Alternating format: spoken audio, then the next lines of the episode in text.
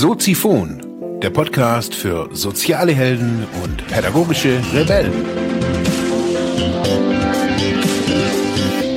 Herzlich willkommen zu Soziphon, dem Podcast für mehr persönliche Entwicklung und digitale soziale Arbeit. Mein Name ist Marc Hasselbach und Thema der heutigen Episode ist ja, herzlich willkommen, meine lieben Zuhörerinnen und Zuhörer zur 252. Episode. Heute mit einem Audiokommentar von Petra und Stefan. Wie kommt es dazu, dass Petra und Stefan mir einen Audiokommentar schreiben oder schicken? Es war so, ich habe äh, Stefan vor kurzem auf dem Sozialcamp kennengelernt, der ich weiß ehrlich gesagt gar nicht mehr, wo er genau arbeitet, aber wir haben uns irgendwie die ganze Zeit, so die zwei Tage immer wieder mal auch getroffen, haben uns unterhalten zu ganz vielen Themen, auch technische, also welches Mikrofon ich da nutze und was man da machen kann und das fand ich total cool. Also er war oder er ist Sozialarbeiter und äh, für das Thema Digitalisierung offen und sagte mir dann an mittags, ja, bei, beim Kaffee sagte er dann, dass die, die Episode, die soziale Arbeit stirbt, ihn schon bewegt hat. Dann dachte ich mir, echt, war cool. Also irgendwie, ähm, es war so von einem wildfremden Menschen so ein, ja, so ein Feedback. Fand ich total cool, so zu dem Zeitpunkt so, dachte mir, okay. Es gab dann noch mehrere Gespräche und wo wir uns so darüber unterhalten haben, so was, was war so oder was hat ihn äh, aufgerieben, sage ich jetzt einfach mal und das Tolle fand ich so, dass so unterm Strich rauskam, es war jetzt nicht nur irgendwie mein, das Thema, sondern auch so die Kommentare. Hendrik Epe hat ja noch einen Audiokommentar mir damals geschickt und Christian Müller.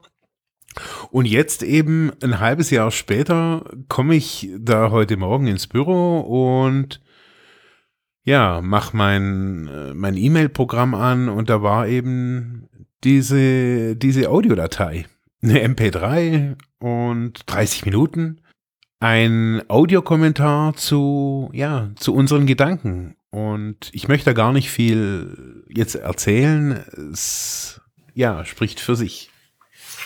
Ja, äh, hallo, äh, hallo Petra. hallo Stefan. Ja, wir sind äh, heute hier und nehmen unseren allerersten Podcast auf. Das muss man jetzt noch mal so sagen und mhm. sind natürlich ein bisschen aufgeregt.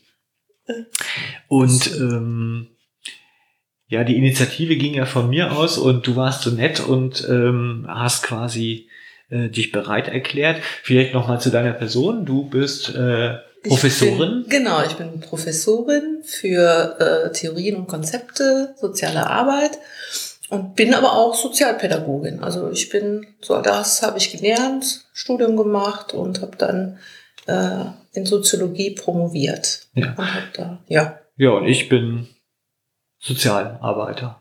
Ja, Sozialpädagoge ja. eigentlich, um genau zu sein. Ja, ja, genau. Und wir wollen uns heute eigentlich äh, darüber unterhalten. Ich hatte dir äh, dich darauf angesprochen, weil ich interessante Podcasts gefunden hatte.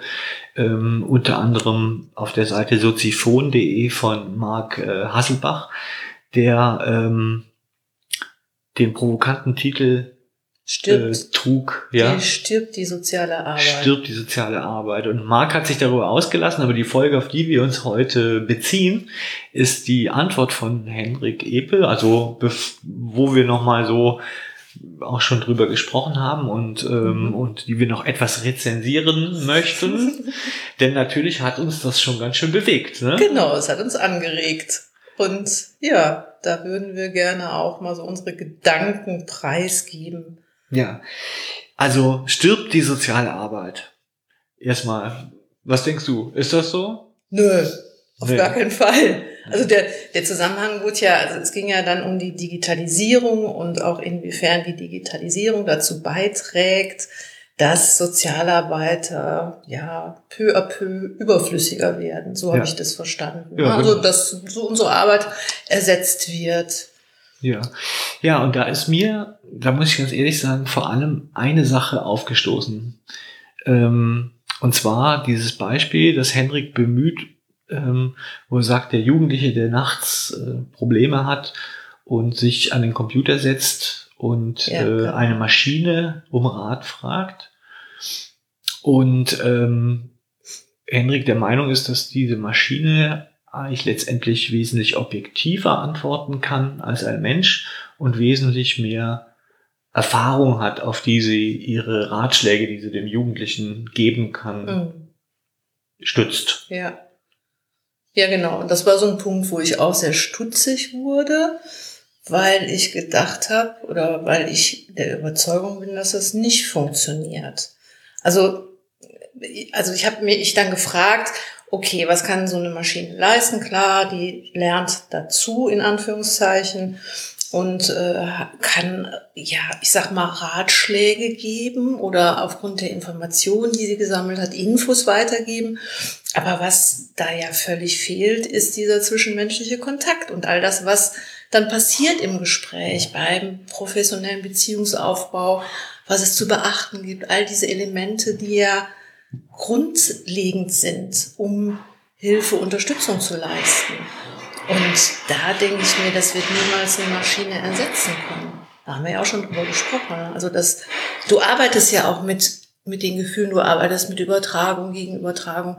Das sind ja Dinge, die eine ganz wichtige und zentrale Rolle spielen, die du dann ja auch nutzt. Ja. Es geht ja in seltensten Fällen darum, nur eine Info, Information weiterzugeben. Ja, also ich sehe das auch so. Meine Kritik ist vor allem auch nochmal die, dass ich schon ganz ehrlich da ähm, Hendrik an Beratung vorbei argumentiert. Also, mhm. dass das Konzept der Beratung, ähm, das hinter dieser Aussage steckt, dass das falsch ist. Beratung ist nicht, ich ähm, habe einen möglichst weiten Erfahrungshorizont und gebe den aller eines in, in, in der Funktion eines äh, Experten mhm. an den Klienten weiter, mhm. sondern das ist ja eigentlich das, was wir im ersten Semester schon versuchen, den ja. Studenten klarzumachen, dass das nicht Beratung ist, sondern dass ja. Beratung eigentlich die Hilfe ist, herauszufinden, was ist das Richtige für mich und dass der der, der Sozialarbeiter oder die Sozialarbeiterin eigentlich nur ein Hilfsmittel ist auf diesem Weg. Mhm. So und ähm, nicht so sehr der Experte, ja. worauf sich Hendrik ja bezieht. Ja, genau. Und dann habe ich mir dann auch gedacht, also Beratung passiert ja schon digital. Also wenn ich jetzt an die Online-Beratung denke, die Online-Beratung ist über 20 Jahre alt. Also das ist ja auch etwas, ein, ein Medium, auch da baust du ja Beziehung auf. Also das ist ja schon auch, äh, das Digitale ist in der sozialen Arbeit ja schon längst angekommen. Und ähm, aber da sitzt auch ein Mensch am anderen Ende und der berät. Und da passieren auch Dinge, wenn ich jetzt an E-Mail-Beratung denke oder an die webbasierte Einzelberatung, äh, ich lese einen Text und da entstehen Gefühle und da ähm, habe ich Ideen, Hypothesen, die ich entwickle und, und äh, versichere mich dann rück, also ne, frag dann nach und ähm, erkundige mich. Und da passiert auch Beziehung und auch, äh, das ist dann mhm. eben auf einer digitaler Form. Und da finde ich das auch sehr brauchbar. Also ja. da finde ich, äh, da, wie gesagt, da ist Digitalisierung und soziale Arbeit passt da sehr gut zusammen und ist auch notwendig und wichtig. Ja, ich finde auch, dass man unterscheiden muss, wenn man von, das ist ja so ein viel benutztes Wort, der Digitalisierung der sozialen Arbeit spricht, ob man meint, ob die ähm, Inhalte und das Kerngeschäft soziale Arbeit, nämlich der Beziehungsaufbau, die Hilfe bei Problemen, ob mhm. die ausgelagert wird an, ähm, an Maschinen mhm. oder ob es nicht so ist, dass die soziale Arbeit letztendlich sich dieser Wirklichkeit, die ja die Digitalisierung mit sich bringt, ne, eine andere Form von Wirklichkeit, mhm. dass sie in der Präsenz sein muss. Also dass sie mhm, nicht sagen genau. kann, ich, äh, ja, nö, ich bleib hier schön im Beratungsbütchen sitzen, ja, ja. sollen die mal kommen, ja. wenn, wenn sie Probleme haben. Aber dass die Probleme natürlich tatsächlich äh, entstehen im digitalen Raum und auch dort ihre ähm, ja und auch dort ihrer Bewältigung harren sozusagen. Ja, das ist eine Lebenswelt. Also Internet, das ist eine Lebenswelt, mit der sich soziale Arbeit befassen muss und die sie auch mitgestalten muss, in der sie sich bewegen muss. Das finde ich absolut wichtig, das unterstütze ich. Und ich glaube schon, also da würde ich schon auch zustimmen, dass das noch zu wenig berücksichtigt wird. Ich, ähm, gerade wenn ich jetzt mal so wieder an die Online-Beratung denke, das sind, ich habe mit Studierenden zu tun, die kennen sich besser aus und sind digitaler unterwegs als ich es je sein werde. Aber die haben noch nie was von Online-Beratung gehört oder ähm, solche Ideen, äh, aufsuchende Arbeit im Internet zu machen. Ne? Also sag mal, die virtuelle Streetwork, solche Ideen, da gucken die mich mit großen Augen an. Und ich denke, das sind ähm, Bereiche, die wir gestalten können hm. oder die es noch besser zu gestalten gilt, ja. da auch präsent zu sein. Das wäre ja schon sogar sehr innovativ.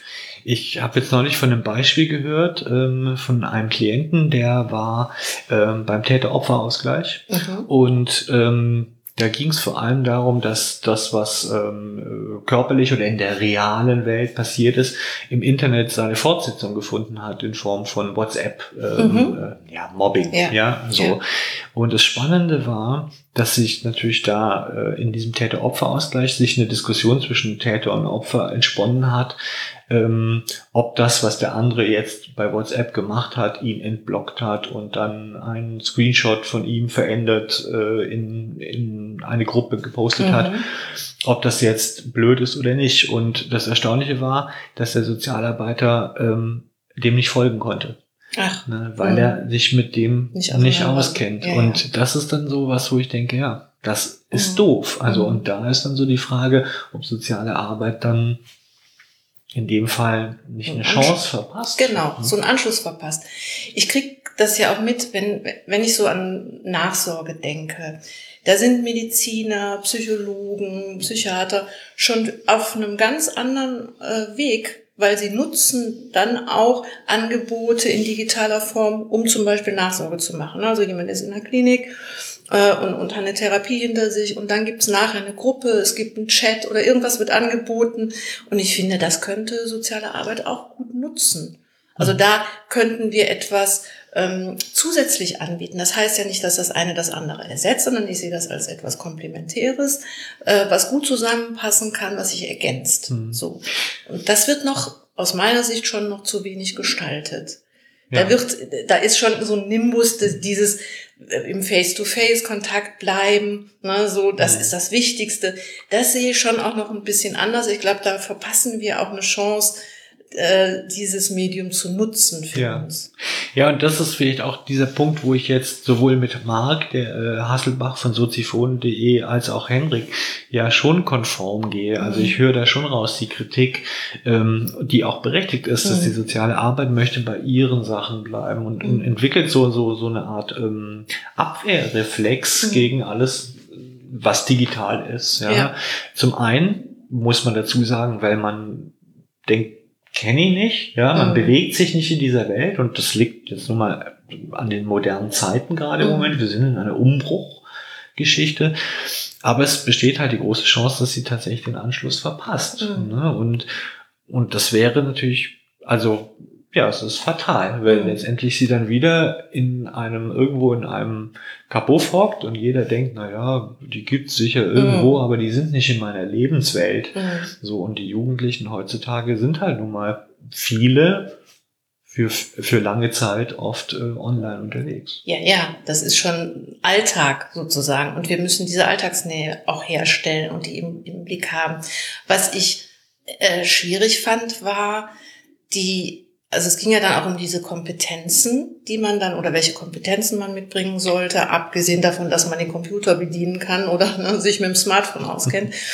Und da habe ich gedacht, das fand ich ein bisschen zu übertrieben. Es gab, er hat ja diese Beispiele gebracht äh, von irgendeiner europäischen Ach, ich hab's schon wieder vergessen. Ja, das weiß ich auch also nicht so mehr. So aber ich habe sie mir ungefähr aufgeschrieben. Es sind fünf Datenverarbeitung, Kommunikation, Erstellung von Inhalten, Sicherheit ja, genau. und Problemlösung. Und bei dieser Erstellung von Inhalten, also ich habe gedacht, die wichtigste Kompetenz ist erstmal anzuerkennen, dass das dass wir uns auch digital da erweitern müssen oder dass wir diese Welt, sag, ich spreche jetzt mal von digitaler Welt oder dass wir dieses Medium stärker nutzen und dass wir das berücksichtigen, dass, dass wir das auch nicht verteufeln oder ne, uns dem äh, das ja das überhaupt ignorieren. Ähm, und das finde ich schon mal einen wichtigen Punkt. und sich dann mit dem, was existiert, auseinanderzusetzen und da auch die Formen der Kommunikation und die Chancen, die sich bieten, die erstmal wertzuschätzen. Mhm. Und dann eine kommunikative Kompetenz zu entwickeln, weil das ist schon was anderes, ob ich jetzt online berate oder ob ich über Chat Kontakt aufnehme oder, oder über WhatsApp oder was auch immer, ähm, dass das nochmal andere Kompetenzen braucht. Ne? So eine, so eine ja, Lesekompetenz zwischen den Zeilen zu lesen, ähm, nochmal anders, weil ja die ganze nonverbale Ebene wegfällt. Mhm. Das heißt, ich kann das nicht per se.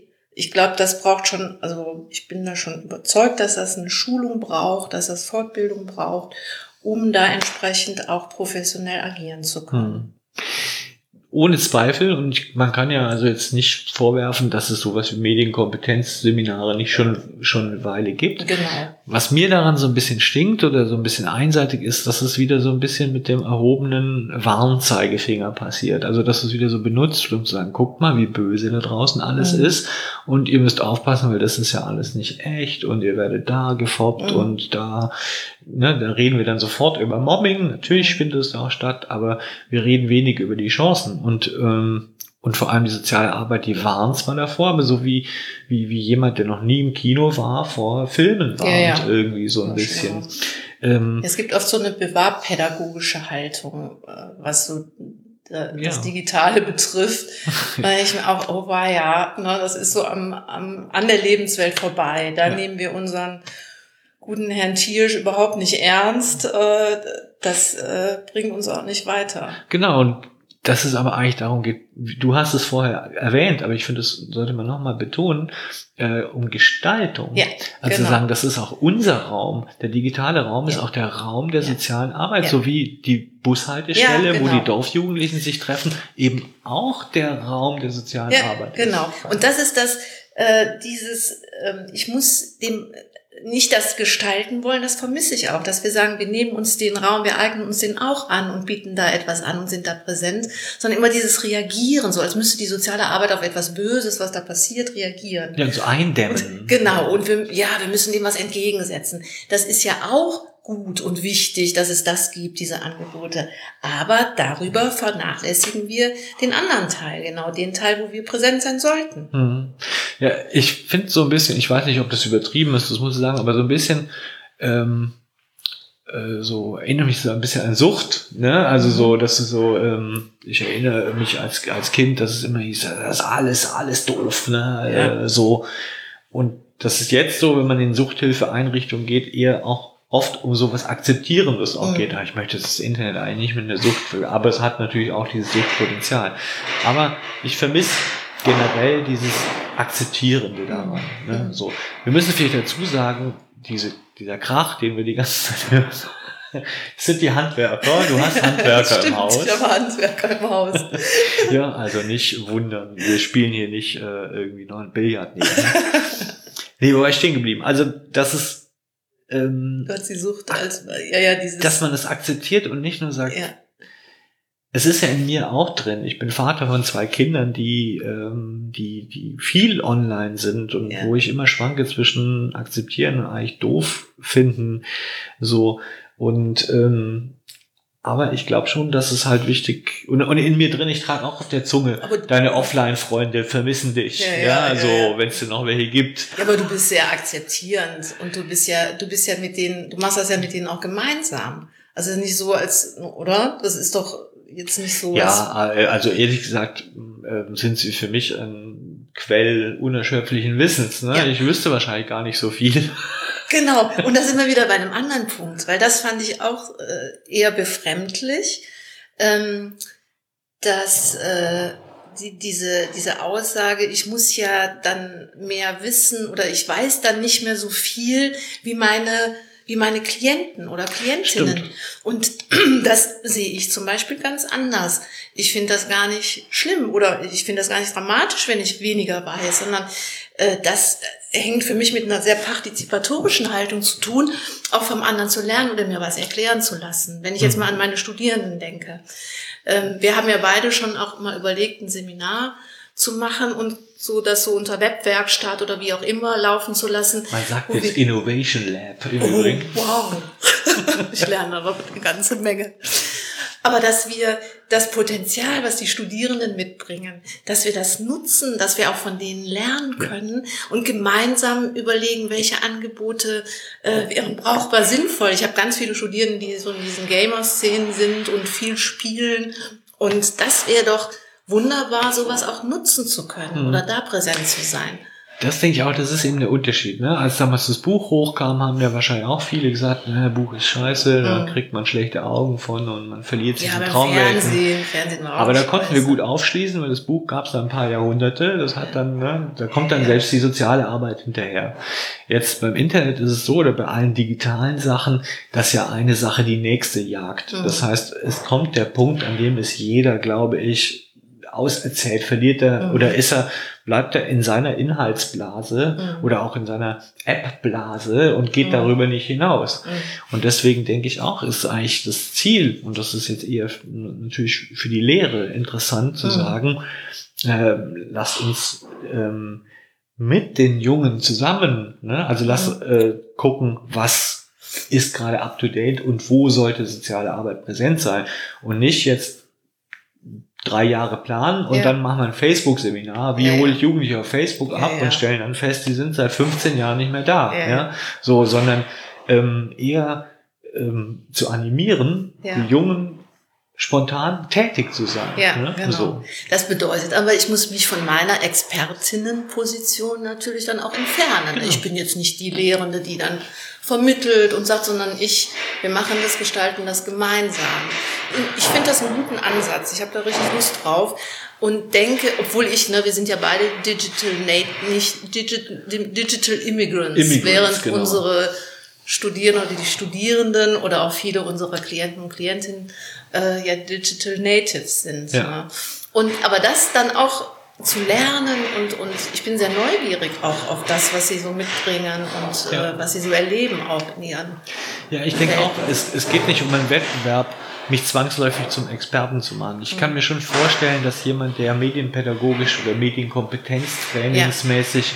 unterwegs ist, vielleicht oft in diese Falle gerät. Ne? Also, mhm. dass er dann in der Schule etwas erzählen will, was die noch nicht wissen. Ja. sie, ne?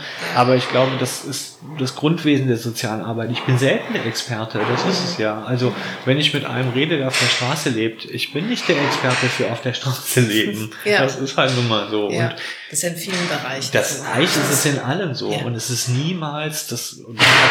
Tiersch ja auch gesagt, ne, neben seiner Lebensweltorientierung, unser Ding ist es nicht, der Experte zu sein. Ja, das genau. ist noch nie. Das mag der Chefarzt, ja, oder der Bauingenieur oder so, der ist der Experte, aber das Wesen sozialer Arbeit ist nicht der Experte über die Klienten zu sein, ja. sondern sie zu begleiten in ihren Alltagsgeschichten. Ja. Und dazu gehört das auch dazu. Und da habe ich, mir fällt jetzt, ich habe jetzt schon wieder ganz viele Ideen, die ich so entwickle, weil ähm, aber wir haben ja auch schon darüber gesprochen, dass wir auch die Hochschule öffnen für Leute, für Leute, die, also Podcaster oder was weiß ich, Leute, die auf YouTube äh, Unmengen von Menschen anziehen. Und das sind ja auch Sachen, die heranwachsen oder Dinge, Phänomene, die Heranwachsenden beschäftigen. Mhm. Und das ähm, würde ich gerne auch zum Beispiel in, die, in so eine Hochschule. Nehmen.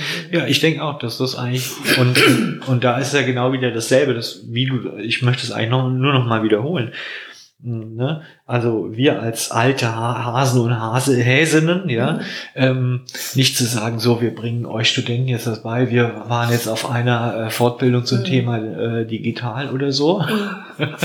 und jetzt sagen wir euch mal, wie es ja, lang ja, läuft. Genau. Sondern die an die Hand zu nehmen und zu sagen, naja, was wir euch geben können, ist äh, ein Raum, ja, ja, wir können euch äh, die Anerkennung dafür geben, euch damit ja. auseinanderzusetzen. Wir können für euch die Struktur Daran ja. sind wir geübter als ihr, ja. ne, strukturell also es zu ordnen und so ja. weiter.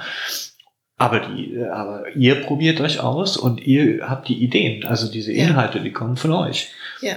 Ich kann als Lehrende ähm, Dinge nochmal rückbinden. Ich kann das Ganze auch theoretisch rahmen. Ich kann äh, das, was im Netz passiert, digital passiert, auch unter Aspekten der sozialen Ungleichheit, der Verfestigung sozialer Ungleichheitsstrukturen reflektieren. Wie kriegen wir auch Benachteiligung, die ohne Zweifel auch im, in der digitalen Welt stattfindet?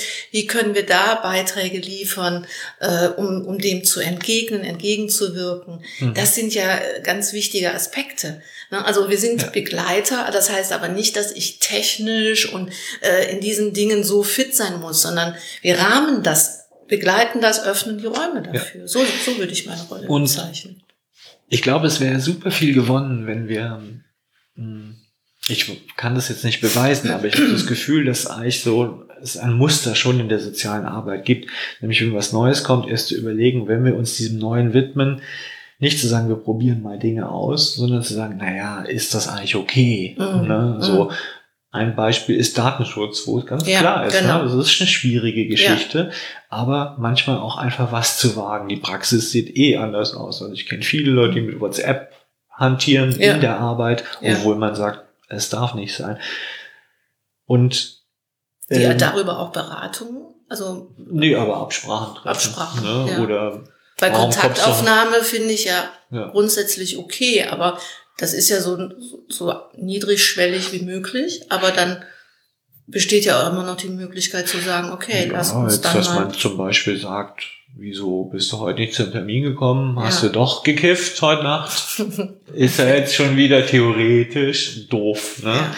Aber ähm, nee, was ich meine ist, dass es darum, also dass ich es schön fände, wenn's, wenn, wenn es gelänge, den Pioniergeist zu wecken. Ja. Also zu sagen, hey, lass uns ausprobieren. Lass uns ausprobieren, was geht. Immer noch und da können wir Alten schon behilflich sein, auch in unserer mhm. Funktion als Bedenkenträger. Mhm.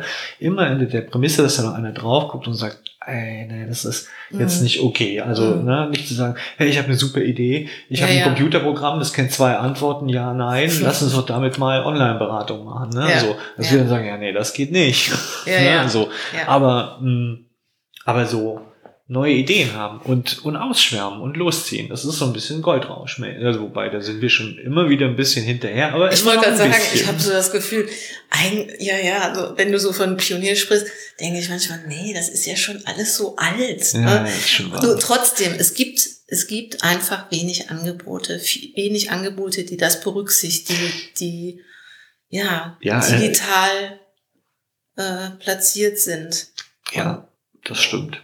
Also sie sind viel allein da draußen, ja. die Kinder und Jugendlichen. Ne? Ja, so, genau. Da ähm, gibt es nicht viele Angebote. Und wenn sie dann da sitzen, und dann muss ich an das Fall denken, was der Klient mir geschildert hat, er sitzt da und versucht zu erklären, warum das sehr wohl Mobbing ist, was ihm da passiert ist, mhm. ne? Und der dann der, ich, und der dann sagen muss, ich kenne mich damit nicht aus. Und das mhm. ist natürlich blöd, weil mhm. die soziale Arbeit sollte eine Antwort haben und sagen, ja, stimmt, das ist es. Ne? Ja. Und ähm, da kannst du das und das machen dagegen. Ja, ja, Ne? So gerade beim Beispiel Mobbing, also wenn ich jetzt so auch an Internetmobbing denke und an die Erfahrung, wäre es ja auch gut, wenn wir da präsent sind, wo das auch passiert. Also so diese Idee, da wird jemand im Internet gemobbt, und dann kommt er zu mir in die Beratungsstelle oder die Eltern kommen in die Erziehung, Beratung oder was auch immer oder zur Schulsozialarbeiterin und besprechen dann das Problem. Das wäre doch gut, wenn wir doch da auch direkt präsent wären. Ja, genau.